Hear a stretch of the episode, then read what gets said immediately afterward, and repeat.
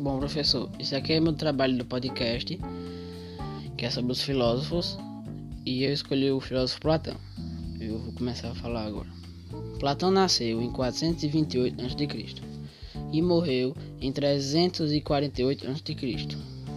Platão foi um filósofo e matemático do período clássico da Grécia Antiga, autor de vários diálogos filosóficos e fundador da Academia de Atenas, a primeira instituição de educação superior do mundo ocidental.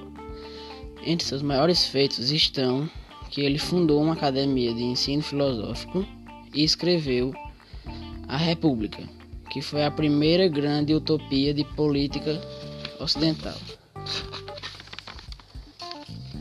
Platão considerava o princípio do cosmos o princípio que do fundo, da fonte das almas individuais do, do mundo inteiro.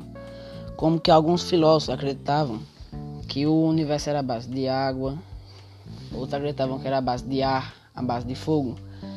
Mas ele acreditava que o cosmos criava tudo isso. E ele dava fonte das almas individuais. Que tipo, o cosmos criava cada alma individualmente, ele não criava todas juntas. Uma vez era uma alma, outra vez era outra. Espero que o senhor tenha gostado do meu trabalho e acabou.